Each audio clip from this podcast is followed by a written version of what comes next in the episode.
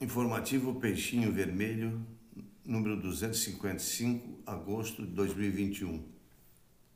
Nossa agente, Departamento de Comunicação e Divulgação, traço DCD, pelo DCD.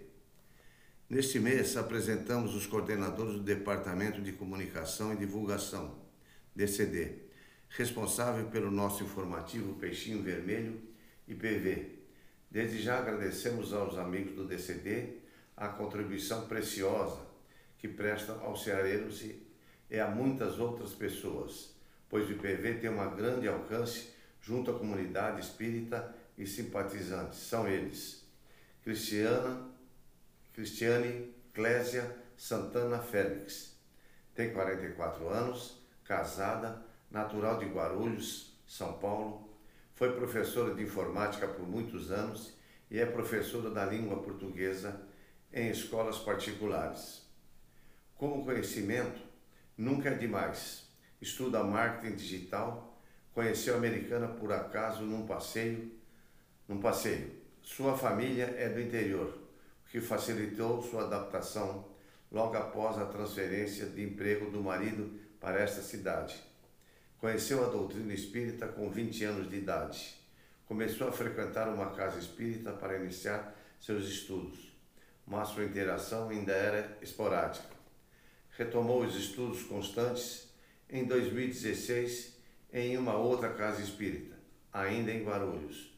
Conheceu os ceareiros por indicação de um colega do seu marido e, como se sentiu bem acolhida, resolveu frequentar.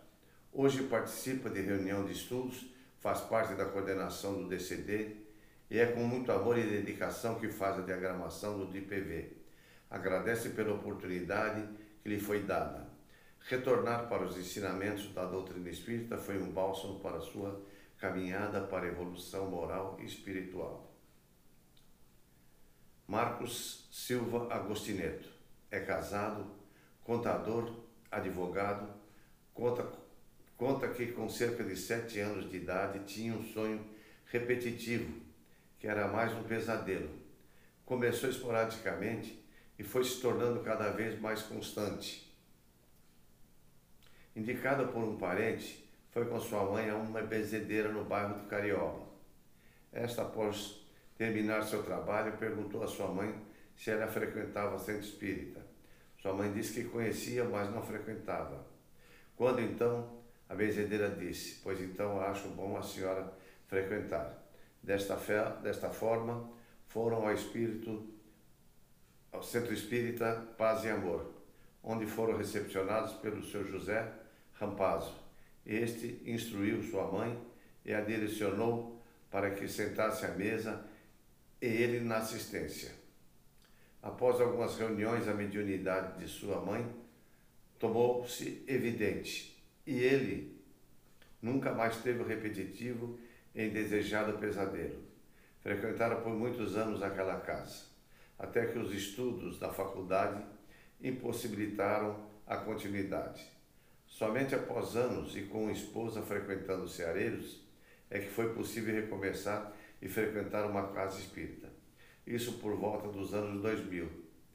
E então trabalhar em prol da doutrina com mais afinco por ter sido recepcionado com muito carinho, irmandade e rapidamente conseguido uma simbiose produtiva com os já frequentadores, está nesta casa bendita há mais de 20 anos e hoje participa de reuniões de estudos, mediúnicas, atendimento fraterno e também faz parte da coordenação do DCD há muitos anos. Espera nela continuar dando o seu melhor para a doutrina e aos mais necessitados de todas as formas possíveis.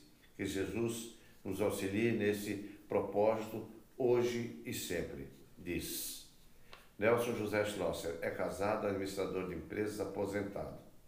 Conheceu a doutrina através de livros, visitou alguns centros em Campinas, mas sem continuidade, pois viajava muito. A doutrina sempre esteve intrínseca no seu viver. Conheceu o Ceareiro de Jesus através de sua esposa Jonê Está na casa há mais de 16 anos, onde se identificou com pessoas e atividades.